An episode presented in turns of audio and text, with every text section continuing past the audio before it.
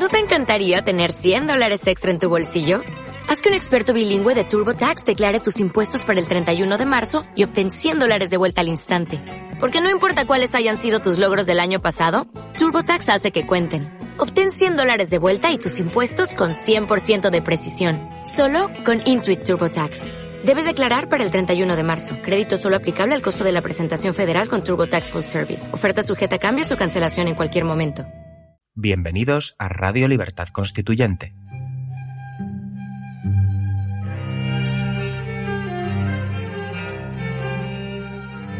Están escuchando El Factor Republicano, un programa de la serie Nuestros Fundamentos. Presenta Pedro Manuel González.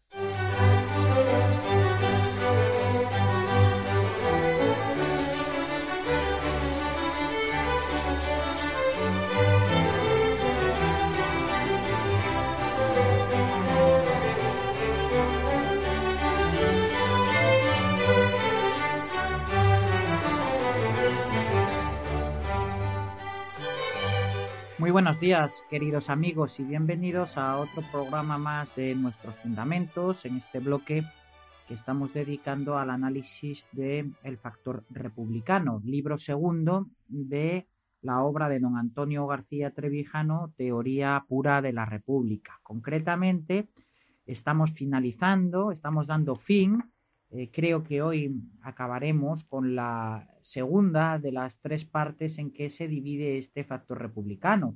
La primera era la materia republicana, la segunda, el que estamos analizando, la forma republicana y terminaremos analizando ya a partir de la semana que viene eh, la parte final dedicada al espíritu republicano. Pues muy bien, vamos a seguir, como digo, donde lo dejamos en el último programa mm, para finalizar esta de la segunda parte del factor republicano. Continuaba don Antonio mm, señalando lo siguiente.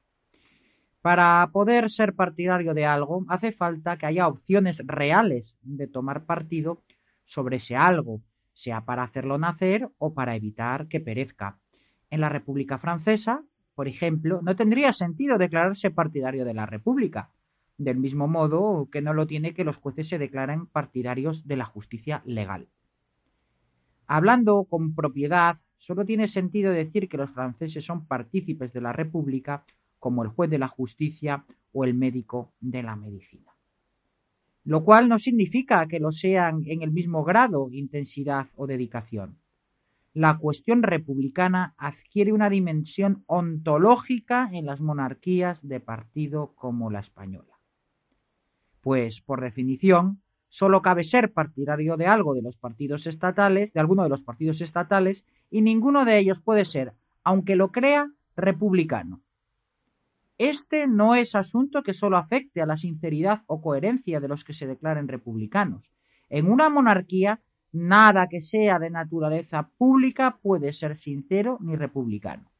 Efectivamente, amigos, em, eh, al definir la república por lo que es y no por lo que no es, eh, es automáticamente eh, un, un, razonamiento y un actuar ilógico la participación de quien se diga republicano en las instituciones o en la legitimación eh, de la elección y del ejercicio de la vida pública eh, dentro de los partidos. Si estamos contra los partidos estatales, no podemos formar parte de un partido estatal que legitime con su mera existencia o su mera solicitud de voto a eh, la monarquía de partidos estatales. Así es, ya que de lo contrario lo que estaríamos haciendo es incitar a que se participe en algo a lo que estamos radicalmente en contra. Por eso uno de nuestros fundamentos principales es la abstención activa, porque definimos la república por lo que no por lo que es y no por lo que no es, como los falsos republicanos nostálgicos de experiencias fracasadas como la Segunda República. O, cuando no, directamente de repúblicas secesionistas que lo que buscan es la ruptura del sujeto constituyente para establecer repúblicas de incierto contenido eh, a partir del separatismo de regiones de la nación española. Tampoco se puede ser partidario de algo accidentalmente republicano. Aquí don Antonio obviamente se está refiriendo a lo que señala el PSOE. El PSOE, eh, por cierto, accidentalista monárquico con Alfonso XIII, accidentalista republicano con la Segunda República y accidentalista de nuevo eh, monárquico de la monarquía de los partidos, de una monarquía deslegitimada incluso a partir de sus propios principios después de la muerte del dictador Franco. La accidentalidad del modo existencial de estar en la República niega la sustancialidad de estar auténticamente en el mundo.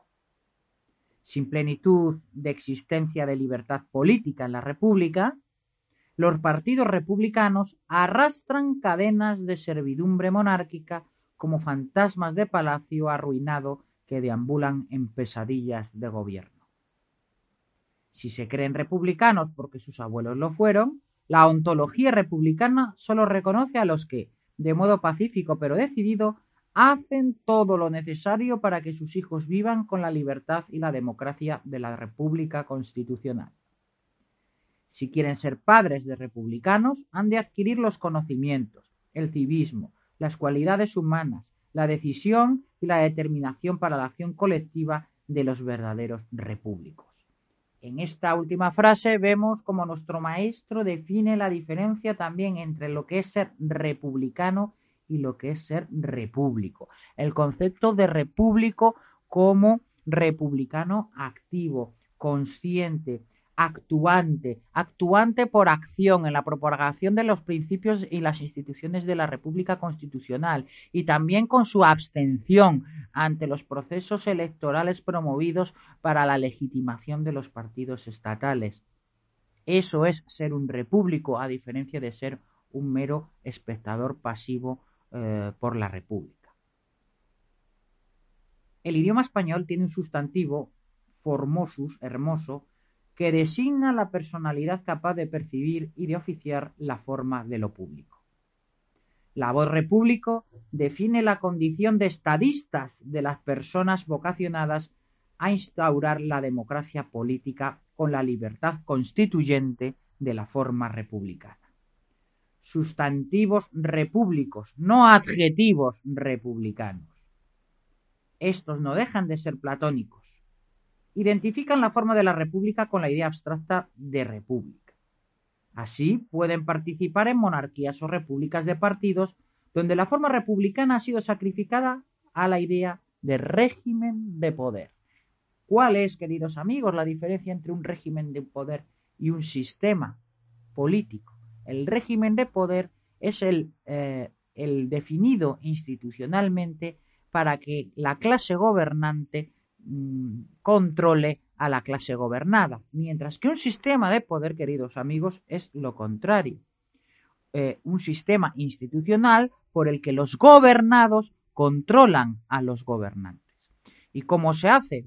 Pues, pues según nosotros proponemos, y la única forma real, cabal y factible, alcanzable, es a través del establecimiento del principio de separación de poderes en origen del poder político del Estado, del poder político de la nación, del legislativo respecto del ejecutivo, a través de elecciones separadas eh, que en el caso del legislativo, del poder nacional, político nacional, se establezcan a través de un sistema verdaderamente representativo, como es el sistema electoral eh, por distrito uninominal a elección de, libre de, doble vuelta, con la facultad eh, de disolver eh, por eh, mayoría absoluta del legislativo, perdón, mm, de, revocar el mandato del presidente de la República por el legislativo con mayoría absoluta con la única condición de presentar su propia disolución y nuevas elecciones legislativas. E idénticamente y de manera recíproca por el ejecutivo la facultad de disolver el Parlamento con la eh, condición de que presente su propia dimisión y presente elecciones eh, legislativas, así como también presidenciales. De esta manera, siempre son los gobernados los que resuelven las llamadas eh, crisis o conflictos entre los poderes políticos del Estado y de la nación. Sigamos. No distinguen, se refiere a los republicanos nostálgicos, don Antonio, de los partidos únicos de las dictaduras. No se distinguen de los partidos únicos de las dictaduras, se refiere a los partidos estatales. Los republicanos nostálgicos sueñan con la república parlamentaria para que la república constitucional no sea potencia susceptible de ser actualizada contra la forma antirepublicana del estado de partidos. Su hostilidad o ignorancia hacia los movimientos repúblicos lo demuestra. Los repúblicos saben que la materia social republicana, la determinada por el principio de individuación, es el elemento primordial con el que se construye la república. La forma republicana determina ese elemento material como causa eficiente y final de la potencia republicana contenida en la igualdad de la materia social.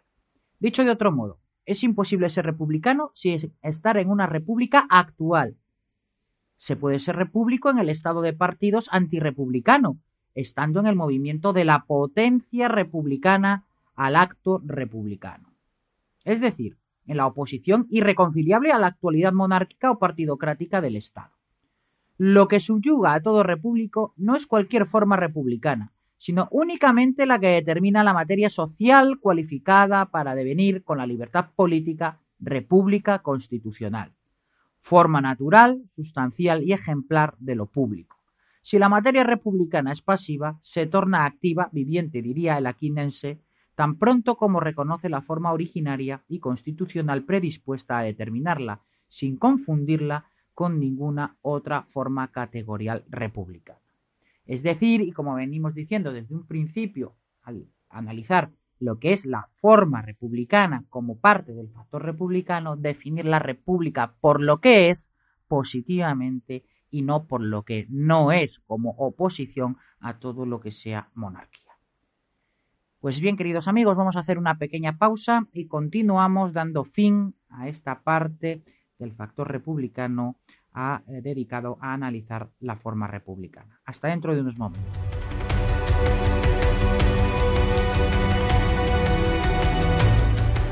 Todos los domingos, a partir de las 9 de la noche, escuche Repúblicos en Acción. Todas las novedades del movimiento, el comentario semanal de Paco Bono y la intervención de interesantes invitados. Estamos en la acción.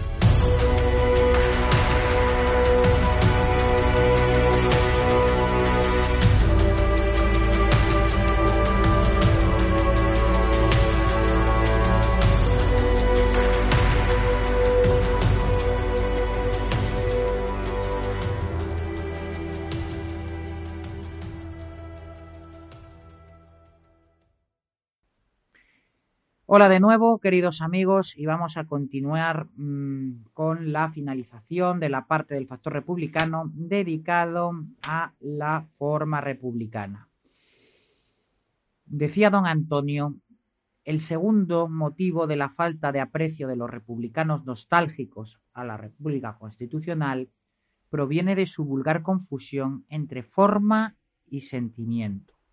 Lo expresó bien Susan L. K. Langer Feeling and Form, A Theory of Art, del año 1953, que en su página 17 dice lo siguiente. La polaridad del sentimiento y la forma es un problema. La relación entre los dos polos no es polar, una relación entre positivo y negativo, ya que sentimiento y forma no son complementos lógicos. La falsa polaridad, continúa ya nuestro maestro, nace como en la confusión de la verdad con la primera noticia, cuando el sentimiento republicano está vinculado a la forma parlamentaria que lo despertó. Tiene entonces la consistencia de los apegos de la vejez a sus primeros sentimientos juveniles de la República.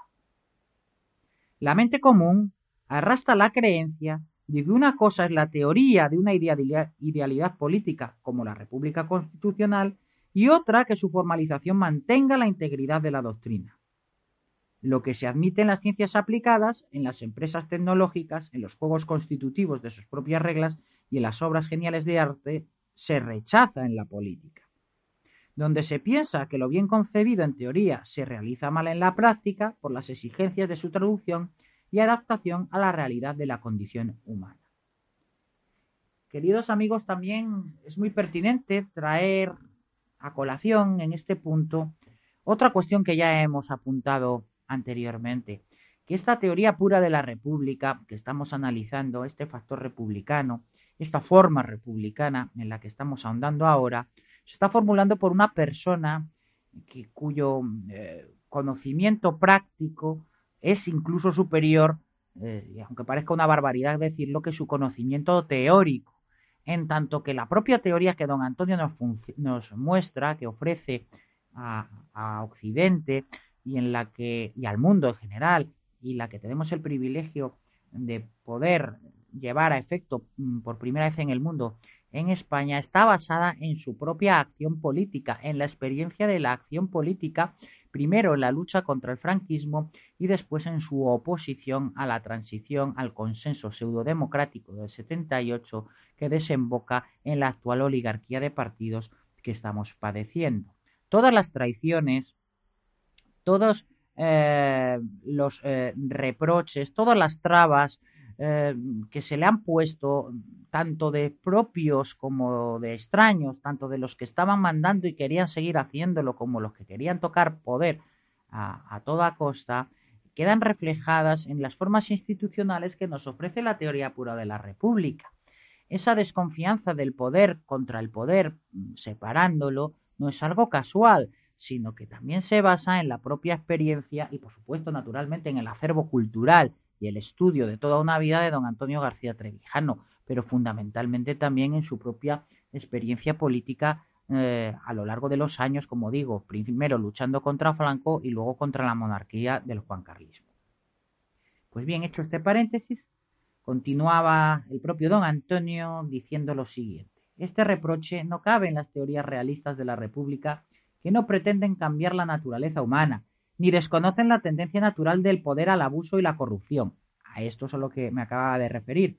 Si otro poder semejante, semejante potencia no lo frena en virtud de instituciones inteligentes. Lo que la teoría de la República Constitucional propone a los pueblos europeos es la posibilidad teórica y práctica de salir de la servidumbre voluntaria mediante la acción de la libertad constituyente.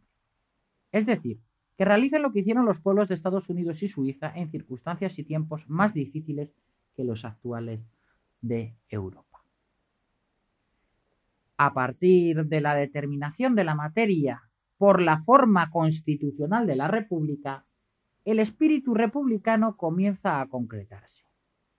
Si su naturaleza es energética, indica las ideas etimológicas de soplo o aliento, espíritu de finés de Pascal, para encontrar el camino que lo defina, sin confundirlo con el principio de libertad que realiza la mediación entre la individuación y la individualización.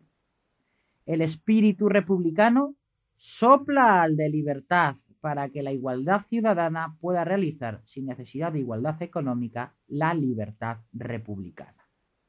Sin espíritu público republicano, toda la fenomenología republicana ha sido una azarosa circunstancia histórica del espíritu de época, tal como lo definió Goethe en las palabras del criado Wagner. Lo que llamas espíritu de los tiempos es, en el fondo, el, propio espíritu de los señores en quienes los tiempos se reflejan.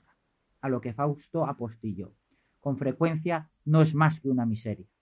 La forma republicana es la materia social de lo que y este es el resumen de todo, queridos amigos, la forma republicana es la materia social, lo que el espíritu de verdad a la energía humana que lo infunde con la voluntad de libertad colectiva. Pues muy bien, queridos amigos, acabamos de finalizar la parte correspondiente del factor republicano a la forma republicana. La semana que viene nos adentraremos en esta pequeña introducción que hemos visto ya hoy a lo que es, a definir, a ahondar, a analizar la parte correspondiente al espíritu republicano. Con posterioridad hablaremos de la libertad republicana como consecuencia de todo ello y nos ahondaremos, como decimos, a lo largo de este libro segundo del factor republicano, del cual nos faltarían ya partes tan importantes como el análisis del problema eh, político de la libertad. Eh, con todos estos conceptos que vamos eh, analizando hasta ahora, pues podremos llegar a unas conclusiones pues realmente asombrosas, novedosas y que don Antonio García Trevijano nos expone en este libro segundo, que terminaría analizando la existencia o la razón de los propios partidos estatales, así como eh, la, importancia de las elecciones para su sostenimiento o cómo estas elecciones se pueden utilizar en realidad para elegir a verdaderos representantes en el poder legislativo y a alguien realmente representativo, distinto de la representación, la representatividad en, en el poder político del Estado, en la presidencia de la República. Pues muy bien, queridos amigos, aquí lo vamos a dejar entonces. Os dejo emplazados hasta la semana que viene. Y os ruego que si os ha gustado el programa, pues lo compartís con vuestros amigos y en cuantos medios tengáis ocasión. Un abrazo muy fuerte y hasta la semana que viene.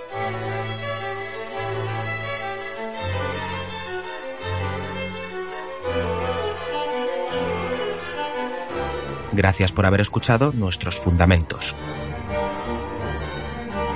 No olviden visitar la parrilla de programación en la nueva página web del Movimiento de Ciudadanos hacia la República Constitucional, en la dirección www.mcrc.es. Radio Libertad Constituyente. La libertad viene en nuestra busca.